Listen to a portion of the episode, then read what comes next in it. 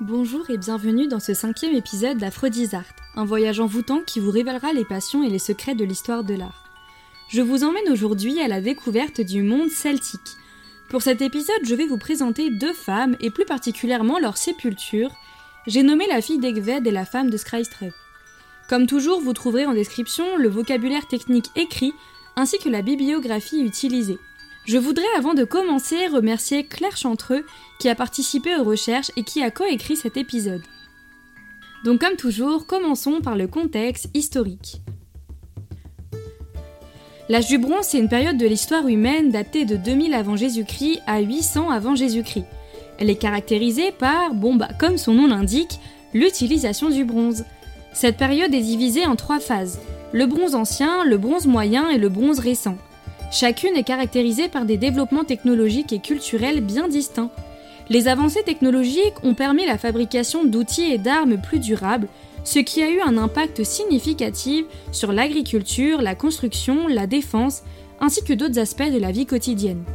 Les artisans de l'âge du bronze ont également créé des bijoux, des objets d'art et des instruments de musique. Un autre point important, c'est le commerce et les échanges. L'âge du bronze a favorisé cet aspect de longue distance. Les sociétés cherchaient à obtenir des sources d'étain, un composant essentiel du bronze, qui était souvent situé loin de leur région de cuivre. Cela a encouragé les contacts entre différentes cultures et a favorisé la diffusion des connaissances et des idées. Ensuite, et non ce n'est pas un mythe, il y avait bien une hiérarchie. Les sociétés de l'âge du bronze étaient souvent hiérarchisées avec des élites dirigeantes qui avaient accès aux objets en bronze, en or et aux autres métaux de haute qualité, tandis que la majorité de la population utilisait encore des outils en pierre ou en cuivre. Les chefferies et les royaumes ont émergé, ce qui a renforcé la centralisation du pouvoir politique. Enfin, l'âge du bronze n'a pas été une période uniforme dans le monde entier. Il a pris fin à des moments différents selon les régions, Plusieurs facteurs, notamment les migrations, les invasions, les conflits internes ou encore la rareté des ressources en étain, ont contribué au déclin de l'âge du bronze dans certaines régions. L'âge du fer a finalement succédé à l'âge du bronze dans de nombreuses parties du monde. Et maintenant, on va se pencher sur l'âge du bronze celtique. Cette période de l'histoire européenne s'est étendue de 1300 avant Jésus-Christ à 800 avant Jésus-Christ. C'était une époque où les populations celtes qui parlaient des langues celtiques occupaient de vastes régions de l'Europe occidentale et centrale. Les Celtes étaient un groupe de peuples indo-européens qui ont migré vers l'Europe occidentale et centrale à partir du deuxième millénaire avant Jésus-Christ. Les Celtes ont étendu leur influence à travers une grande partie de l'Europe, allant de la France à l'Allemagne, à l'Espagne, en passant par la Grande-Bretagne, l'Irlande et enfin l'Europe centrale. La société celtique était organisée en tribus et en chefferies. Il y avait des classes sociales encore une fois bien distinctes, avec des guerriers et des chefs jouant un rôle important. La religion celtique était également une partie intégrante de leur culture, avec des druides jouant un rôle de prêtres et des conseillers spirituels. L'âge du celtique, c'est donc une période très importante pour l'histoire européenne, et cela a joué un rôle dans le développement ultérieur des civilisations celtiques, ainsi que dans l'évolution des cultures en Europe occidentale et centrale. Maintenant que nous avons le contexte, nous allons nous pencher aujourd'hui sur un autre aspect de cette période, la mobilité à l'âge du bronze. L'âge du bronze est marqué par la mort. La mort fait partie intégrante de la vie à tel point qu'on lui dédie de nombreux rituels. L'incinération et particulièrement l'inhumation dominent. L'inhumation, elle se définit par la pratique de déposer en terre un corps humain. Les tombes, elles, sont très souvent sous des tumulus, les tumulus, c'est un système de tombes recouverts par une butte de terre visible dans le paysage. Cela garantissait la préservation de la mémoire des morts. Les tumulus peuvent être individuels ou communs, ce qui constituait un lieu de sépulture. On remarque que la plupart des tombes retrouvées sont richement ornées de mobilier, de bijoux, d'armes, mais également de vêtements, de vaisselle, ainsi que d'autres objets faisant écho à la vie quotidienne. L'âge du bronze européen, fréquemment appelé le premier âge d'or de l'Europe, est perçu comme une période riche, notamment grâce à des nouvelles innovations techniques comme le travail du métal, comme dit précédemment, qui sera la cause des échanges commerciaux. En Scandinavie, l'âge du bronze nordique, qui s'étend cette fois de 1700 à 500 avant Jésus-Christ, conserve des vestiges culturels importants comme des dépôts votifs ainsi que des gravures rupestres. Plus particulièrement, le Danemark détient une collection prépondérante et unique de restes humains exceptionnellement bien conservés dans des cercueils de chêne. Ces hommes et ces femmes représentent l'élite d'une société. En effet, aucune trace de source textuelle n'a été retrouvée. Les restes humains sont donc la seule source possible que l'on peut étudier de manière précise. Nous allons donc aujourd'hui nous consacrer aux tombes de deux femmes danoises, la fille d'Egved découverte en 1921 à Egved au Danemark dans un cercueil en chêne. On date sa mort vers 1370 avant Jésus-Christ. Ensuite, nous avons la femme de Skreistrup, découverte au sud du Jutland en 1935 dans un monticule funéraire près de Skreistrup. On date sa mort vers 1300 avant Jésus-Christ. Les deux femmes sont aujourd'hui conservées au National Museum of Denmark. Ces deux femmes sont essentielles pour comprendre l'âge du bronze puisque leurs tombes ont révélé des éléments importants indiquant une mobilité très présente. L'état de conservation des corps, des vêtements, des objets est extraordinaire. Ces deux femmes sont donc aujourd'hui uniques et sont nécessaires pour comprendre le quotidien d'une femme à l'âge du bronze. Le corps de la jeune fille d'Egved fut découvert en 1921 à Egved au Danemark. La jeune fille appartient à un groupe impressionnant de sépultures de cercueils en chêne de l'âge de bronze qui ont été placés dans des tumulus d'élite monumentaux, datés de 1500 à 1100 avant Jésus-Christ. Son cercueil est un tronc de chêne évidé et dépouillé. Une moitié fonctionnait comme un cercueil et l'autre comme son couvercle. Elle fut inhumée il y a près de 3500 ans en 1370 avant Jésus-Christ. Le corps de la jeune fille est assez mal conservé. Il ne reste plus que ses cheveux, ses poils, ses ongles et ses dents. Les os ont malheureusement disparu à cause des conditions de conservation du corps. Ce dernier reposait sur une peau de bovidé qui est lui-même déposée sur une grande pièce de tissu de laine de mouton mesurant 2,45 m. La jeune fille est vêtue de plusieurs textiles et accessoires. Elle porte une jupe courte à cordon, un chemisier court et une plaque de ceinture en bronze en forme de disque symbolisant le soleil, avec une partie saillante et ornée de fines gravures en spirale. Elle porte également des bracelets plats en bronze à chaque poignet. Un drap de laine est enroulé autour de ses pieds. Ses cheveux sont blonds et sont maintenus par un cordon de laine de mouton. Dans le cercueil, un mobilier funéraire accompagne le corps. Il y a un peigne, un petit seau à anse contenant autrefois un type de bière. Il y a ensuite une boîte en écorce de tilleul qui renferme une haleine en bronze et un lacet de laine. Il y a également un petit paquet de vêtements avec les os incinérés d'un enfant qu'on estime âgé de 5 ou 6 ans. Quelques ossements du même enfant ont été retrouvés dans la boîte en écorce. Des fleurs d'achillée et une feuille de fougère ont été retrouvées près du genou gauche de la jeune fille et précisent ainsi la date de son inhumation qui a eu lieu en été. A contrario, la femme de Skreistrup conserve un corps en parfait état. La tombe de la femme faisait partie d'un groupe de 8 tombes funéraires. Celle-ci était la tombe principale.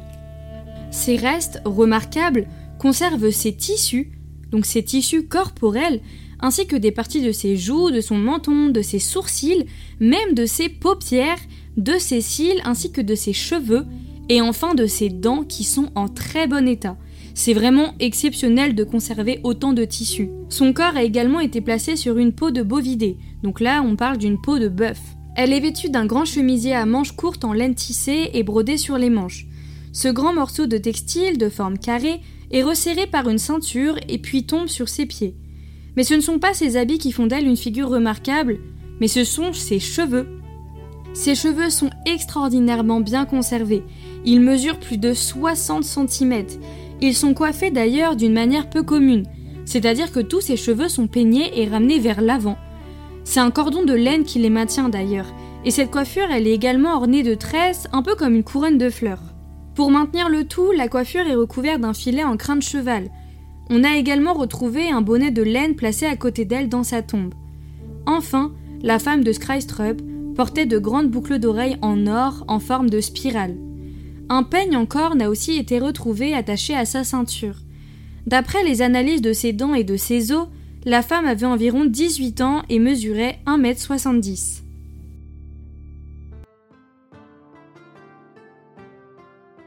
Passons maintenant à l'état de conservation des corps. Pour la fille d'Egved, comme nous l'avons précédemment dit, le contexte de conservation a permis de préserver les matériaux organiques comme ses poils, ses cheveux, ses ongles ou encore ses dents. La conservation des os n'a quant à elle pas été possible à cause de l'acidité du sol ainsi que de la présence d'eau dans le cercueil. L'ADN fut trop détérioré pour pouvoir être étudié. En revanche, du strontium était encore présent dans ses restes ainsi que dans les textiles, qui a pu être analysé. Donc le strontium, en fait, c'est un des éléments chimiques présents dans la croûte terrestre, et en fait, c'est la signature isotopique qui peut avoir des variations en fonction des sols géologiques. Les êtres vivants, en fait, ils absorbent par l'eau et la nourriture du strontium, qui rentre ensuite dans la constitution des os, de l'émail et de la kératine. Les matières portent donc une signature isotopique identique à celle du sol quand le strontium a été absorbé. Les chercheurs se sont alors appuyés sur les mesures de référence des paysages isotopiques en Europe, ce qui a permis de cartographier les déplacements des individus. Enfin, les vêtements de la jeune fille ont été extrêmement bien conservés. En ce qui concerne la fille de Skrystrup, le tumulus a été construit avec d'énormes quantités de couches de gazon qui ont été posées côté terre et qui étaient entourées d'un mur de pierre, et en fait, ça a vraiment créé une base au tumulus et donc ça l'a scellé. Cela a empêché la décomposition des restes organiques, ce qui explique que le corps nous soit parvenu en excellent état, à contrario de la fille d'Egved. D'après tous les éléments étudiés, on peut se demander quelle était la place de la femme à l'âge de bronze. Les deux tombes laissent penser qu'il s'agissait de femmes importantes. Les bijoux qui ornent les tombes, la vaisselle, les armes, mais surtout leurs vêtements, placent ces femmes dans un rang assez élevé.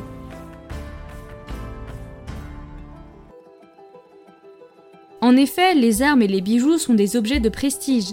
Les deux femmes sont bien différentes, mais elles portent quand même un costume qui est bien distinct. On retrouve au total à l'âge du bronze 7 costumes complets conservés dans des cercueils en rondins de chêne. Il existe deux costumes féminins bien distincts qui conservent tout de même des similitudes comme l'incorporation d'un chemisier ainsi qu'une jupe qui est chez l'une courte et chez l'autre longue. Cependant, la fille d'Egved est plus ambiguë. Les armes et le bouclier qu'elle détient permettent de nous questionner sur l'existence de femmes guerrières. Les femmes avaient-elles leur place au combat? Si l'on observe les tombes des hommes, la fille d'Egved conserve bien des similitudes. Les hommes sont très souvent enterrés avec des armes, des boucliers, tandis que les femmes sont souvent entourées de poteries, de bijoux, ou comme la femme de Skrystrup, un peigne, témoignant d'une certaine coquetterie. On retrouve en majorité chez les femmes des objets faits en ivoire ou en bois, tandis que chez les hommes ce sont les armes en métal qui dominent. On peut alors se demander quelle était la place de la fille d'Egved, était-elle une guerrière malgré son jeune âge? Ce sont bien des questions auxquelles malheureusement nous n'avons pas la réponse. Une chose est sûre, les deux femmes conservent des éléments venus d'ailleurs. Les objets ainsi que leurs os témoignent d'une mobilité certaine. En effet, on a longtemps pensé que seuls les hommes pouvaient voyager afin de faire des échanges et que, dans ces interprétations, les femmes avaient un rôle limité dans la société de l'âge du bronze. Mais cette image de la femme est appuyée par son absence de la recherche sur l'art rupestre. Mais en fait, les recherches ont prouvé qu'il existait une quantité de mouvements des femmes. Pour la femme de Skrystrup, on pense qu'elle n'aurait réalisé qu'un seul voyage, tandis que la fille d'Egved aurait réalisé plusieurs voyages. À présent, nous allons étudier les résultats des recherches qui ont été réalisées sur les deux femmes et tenter de comprendre leur signification. Donc là, on entre vraiment dans l'archéologie scientifique. Alors accrochez-vous. Les études sur les migrations humaines anciennes ont été possibles grâce aux analyses d'ADN anciens et d'isotopes du strontium. Les analyses de l'ADN ont fourni de nouvelles preuves de migration à une plus grande échelle chronologique et géographique. Les analyses isotopiques du strontium ont fourni des informations sur la migration d'individus. L'analyse des isotopes du strontium en archéologie c'est une technique qui permet aux chercheurs de retracer les mouvements humains et animaliers dans le passé en examinant la composition isotopique du strontium contenu dans les os, les dents et les matériaux archéologiques. L'analyse des isotopes du strontium, c'est un outil puissant en archéologie pour retracer les déplacements, les migrations, les régimes alimentaires et les échanges culturels et commerciaux des populations anciennes, contribuant ainsi à une meilleure compréhension de l'histoire humaine. L'émail des dents révèle, donc par exemple la première molaire, une origine géographique basée sur la consommation alimentaire moyenne d'un individu sur plusieurs années. Par conséquent, ces tissus peuvent fournir une signification par laquelle il est possible de tracer la mobilité à long terme. Les chercheurs ont développé la méthode afin qu'elle puisse maintenant être appliquée sur les tissus des cheveux et des ongles. Les scientifiques sont maintenant en mesure d'identifier et de différencier la mobilité à court et à long terme pour la même personne fournissant ainsi un historique de mobilité tout au long de sa vie dans lequel il est possible d'identifier un horaire de voyage complexe. Ces analyses ouvrent donc une nouvelle fenêtre sur le passé et ont un grand potentiel pour améliorer notre connaissance des dynamiques sociales de l'âge du bronze. La tombe de la fille d'Egved est un exemple de cette mobilité. Elles nous permettent de mieux comprendre les échanges existants entre différentes communautés européennes. Les analyses bioméculaires, biochimiques et géochimiques ont permis de reconstituer une partie de son parcours entre le Danemark et la forêt noire. Ainsi, on pense que cette jeune fille avait entre 16 et 18 ans au moment de son décès. La fille d'Egved provient donc du Danemark, mais il semblerait qu'elle soit originaire de la région de la forêt noire. Donc, comment on sait ça? Eh bien, en fait, l'analyse de ses cheveux a permis de reconstituer son parcours sur les 23 derniers mois de sa vie. Un seul cheveu pousse d'un centimètre par mois environ. La partie inférieure des cheveux, elle s'est formée alors entre les 23e et 13 derniers mois de sa vie. Ils ont des signatures isotopiques correspondant à celles de la forêt noire, ce qui indique qu'elle se trouvait dans cette région. La partie centrale des cheveux, par contre, elle, elle s'est formée à peu près entre les 13e et 6e mois avant sa mort. Cette partie a en revanche des signatures compatibles avec celles de la région d'Egved, ce qui veut dire qu'elle s'y est rendue. La partie des cheveux qui correspond au 6e et 4e mois de sa vie, ainsi que ses ongles, dont la formation couvre environ les 6 derniers mois, porte de nouveau la signature de la forêt noire. Pour résumer cette partie peut-être un petit peu compliquée, en fait on se rend compte qu'elle vient de la forêt noire, elle est ensuite allée à Egved pour retourner à la forêt noire et pour potentiellement, on pense qu'elle est revenue à Egved ou alors elle s'est fait enterrer à Egved. On ne sait pas trop comment en fait elle s'est retrouvée pour la dernière fois à Egved. Les derniers 23 mois de sa vie, la jeune fille a parcouru au total 2400 km. Elle a donc effectué des allers-retours entre ces deux régions. Mais peu de temps avant sa mort, elle se trouvait encore loin du lieu où elle a été inhumée. Mais en fait, vraiment, on ne comprend pas les raisons précises de ces déplacements. C'est, encore une fois, un grand mystère. En ce qui concerne la femme de Skrystrup, les premières analyses anthropologiques de ses restes ont été faites en 1939. Les premières analyses dentaires ont montré que toutes les dents étaient visibles, à l'exception des dents de sagesse. Ces dernières n'étaient pas encore complètement développées dans le maxillaire et n'avaient pas éclaté dans la mandibule. Les dents sont en excellent état et ne présentent aucune preuve de carie dentaire ou d'autres maladies. Sur la base de ces premières analyses, il a été conclu que les restes humains appartenaient à une jeune femme dont l'âge était estimé à environ 20 ans.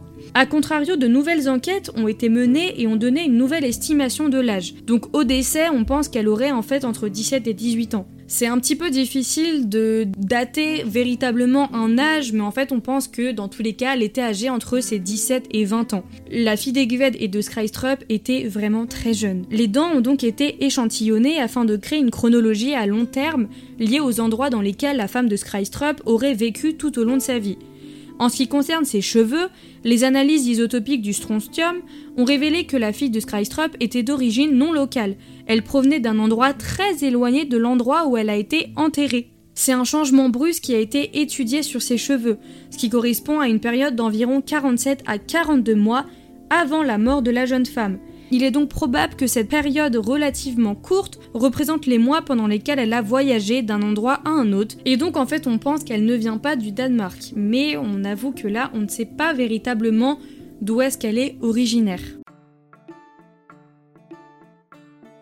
En plus des analyses scientifiques, les résultats des recherches ont également montré que les objets ont joué un rôle important dans l'histoire de la mobilité.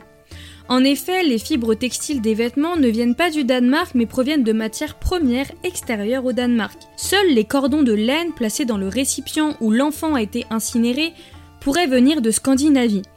Les vêtements en laine ainsi que le cuir du bovidé ont aussi des signatures isotopiques similaires. Ils n'ont pas été produits localement. Les données recueillies indiquent plusieurs régions d'origine possibles, notamment l'Est du Danemark ou encore la Grande-Bretagne, voire la forêt noire qui est située en Allemagne. Les chercheurs pensent que la plaque en bronze placée sur la ceinture de la jeune fille d'Egved viendrait de la région du Velge, probablement grâce aux échanges des peuples venus du nord vers le sud. Donc en fait, il y a vraiment eu une migration. Ensuite, la bière, qui est placée dans un seau, contenait une boisson fermentée qui se rapporte à un type de bière sucrée mélangée à du miel. La boisson, elle est faite de plusieurs mélanges de fruits et de céréales comme du canneberge, des grains de blé, des restes de myrte ou des tourbières. On a également dans cette bière une grande quantité de pollen, dont du pollen de tilleul.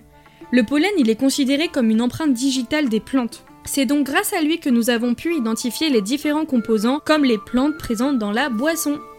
Nous avons cependant trouvé aucune étude concernant les matériaux comme le bois de chêne, le peigne ou les métaux. On peut alors se demander si les métaux comme les bijoux en or étaient locaux et si le peigne appartenait à la jeune fille depuis toujours, et si oui, eh bien d'où provient-il? Nous savons que l'âge du bronze a permis la commercialisation de beaucoup d'objets, principalement de métaux. De nombreux silex et autres types de pointes ont été trouvés dans le sud de la France. Les hommes et les femmes voyageaient donc beaucoup. Les résultats menés par les chercheurs indiquent que, contrairement à ce que l'on a longtemps pensé, les déplacements et les échanges étaient plus fréquemment établis par des femmes. Une étude effectuée par la Scanie en Suède a démontré que 31% des individus, hommes et femmes enterrés dans une région, proviennent en réalité d'une autre région. On a maintenant l'historien Jochen Hovel qui soutient que les femmes de l'âge du bronze moyen dans l'Allemagne actuelle ont un schéma de mobilité où une femme se déplace généralement entre 50 et 100 km, même s'il existe également quelques cas de femmes qui ont parcouru plus de 200 km. Cependant, il n'y a que quelques cas de femmes qui se sont dites étrangères. Du point de vue du matériel archéologique, la plupart des femmes de l'âge du bronze ne se déplaçaient qu'au sein de groupes locaux ou régionaux. Cependant, les études de la fille d'Egved et de Skrystrup révèlent que ces deux femmes n'étaient pas locales et que leurs habitudes de déplacement différaient largement. Cela a donc obligé les scientifiques à reconsidérer leurs interprétations antérieures et à explorer l'idée que les femmes voyageaient pour diverses raisons. Encore une fois, on ne connaît pas toutes les raisons. Pour terminer, de nombreuses autres tombes féminines ont été trouvées.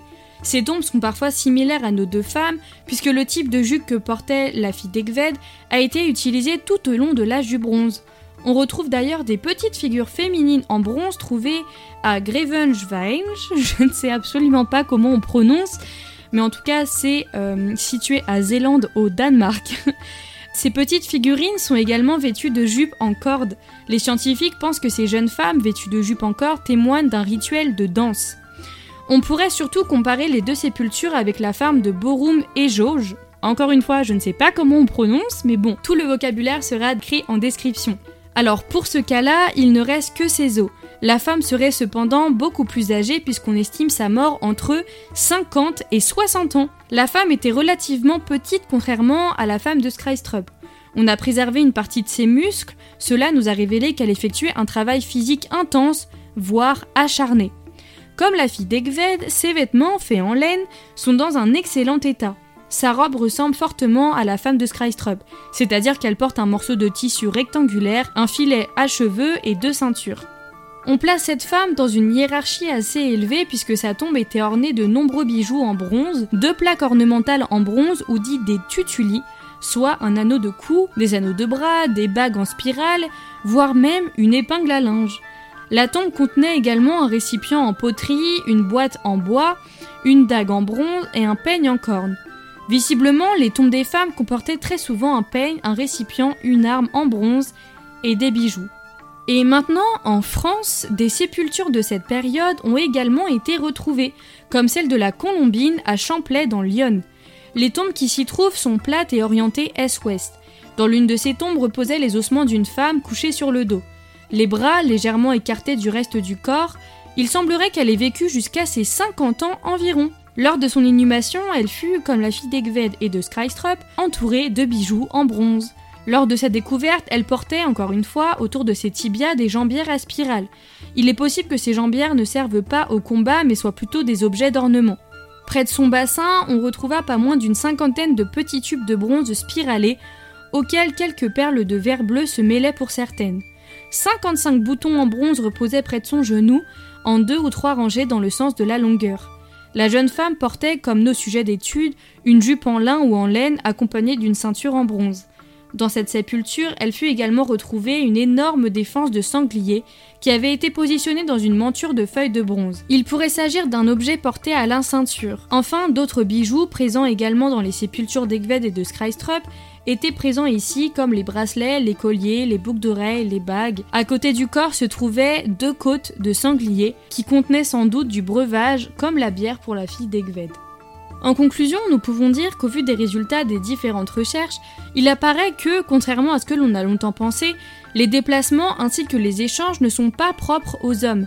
Une étude effectuée sur la Scanie en Suède montre que les enfants ne voyageaient pas, mais 31% des individus, hommes et femmes, sont enterrés dans des régions qui ne sont pas celles dans lesquelles ils ont grandi. La mobilité des personnes était donc certainement cruciale à l'âge du bronze, car il était impossible d'effectuer sans se déplacer des transactions structurées autour de l'outil monétaire. Les individus qui se déplacent, en plus des différents objets, véhiculent sûrement des idées, des pratiques et des croyances. La fille d'Egved et de Skrystrup incarne donc tout cela. Alors j'espère que l'épisode de mon podcast Aphrodisarte vous aura plu et n'était pas trop compliqué. Il était particulièrement scientifique et particulièrement tourné sur l'archéologie. Alors j'espère que ça vous a plu, n'hésitez pas à me suivre sur mes réseaux sociaux, à partager ce podcast. Je vous donne rendez-vous tous les mardis pour découvrir d'autres sujets et de toute époque. À mardi prochain